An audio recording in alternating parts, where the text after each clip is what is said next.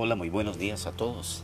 Hoy domingo, Día de la Madre, fecha especial en el que muchas personas quisieran salir a celebrarlo. Pero recuerda, estamos en cuarentena.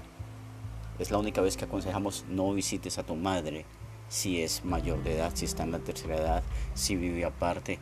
Debemos darle el mejor regalo en esta época de confinamiento, visitarlas en la distancia, a través de estos sistemas modernos como lo es el Internet, la videollamada, etc. Pero si la tienes ahí al lado, si todavía estás en casa, si tienes la bendición de tenerla todos los días y sobre todo viva, hoy es ese día especial. Claro, es un día comercial también, porque realmente el Día de la Madre es todos los días. Porque ser madre no significa solo cambiar pañales o calentar biberones. No, no, no, ese es solo el comienzo. El momento en el que una madre se da cuenta de que es capaz de hacer cualquier cosa por un mundo al que le ha dado vida y ese mundo es su Hijo en el que hay millones de ilusiones. La Biblia nos habla de una mujer, de una mujer virtuosa. Obviamente ella está hablando de, de una esposa, pero también de una madre. Y el resumen de esa clase de mujer lo podemos ver en Proverbio 31, 25, esa frase cortica donde dice, fuerza y honor son su vestidura, y se ríe de lo porvenir. A todas aquellas madres que van más allá de sí mismas, esas madres que saben de amores inmensos como el universo, que son casa, que son guarida, colchón, almohada, mantita que abriga, red que sostiene en las fatales caídas, agua que calma la sed en los tiempos de la sequedad en la vida de sus hijos. Esa madre que es garantía, ciencia, prueba y error, todo junto, que se siente a cargo de los bienes más preciados de la vida, sus hijos, su mayor tesoro.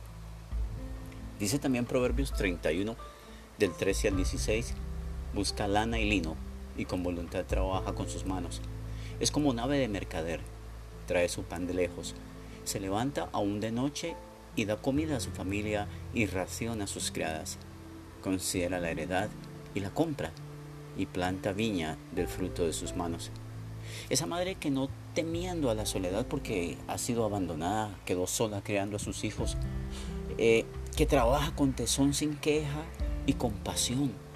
Sí, esa madre que sin importar la hora del día o de la noche, produce con sus manos el sustento del hogar, no importando la distancia donde irlo a encontrar.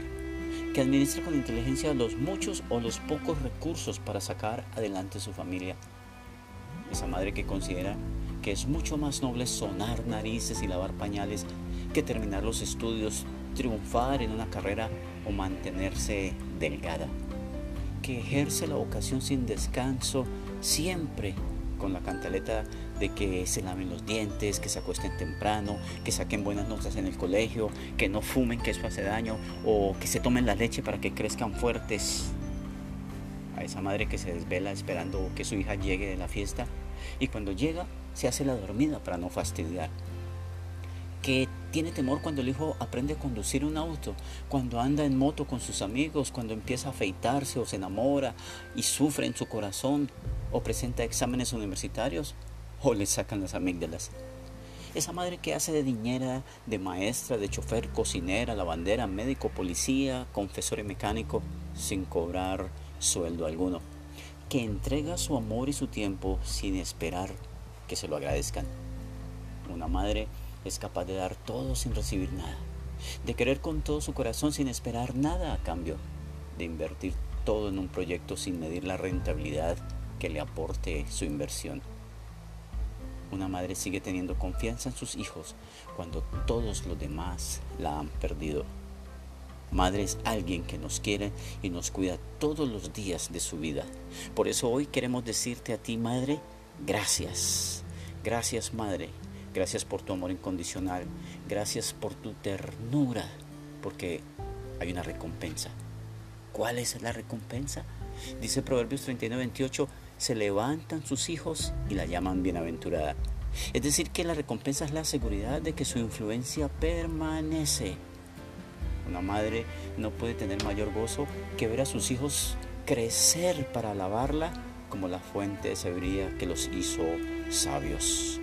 Feliz Día de las Madres para todas y que la bendición de Dios sea sobre ustedes.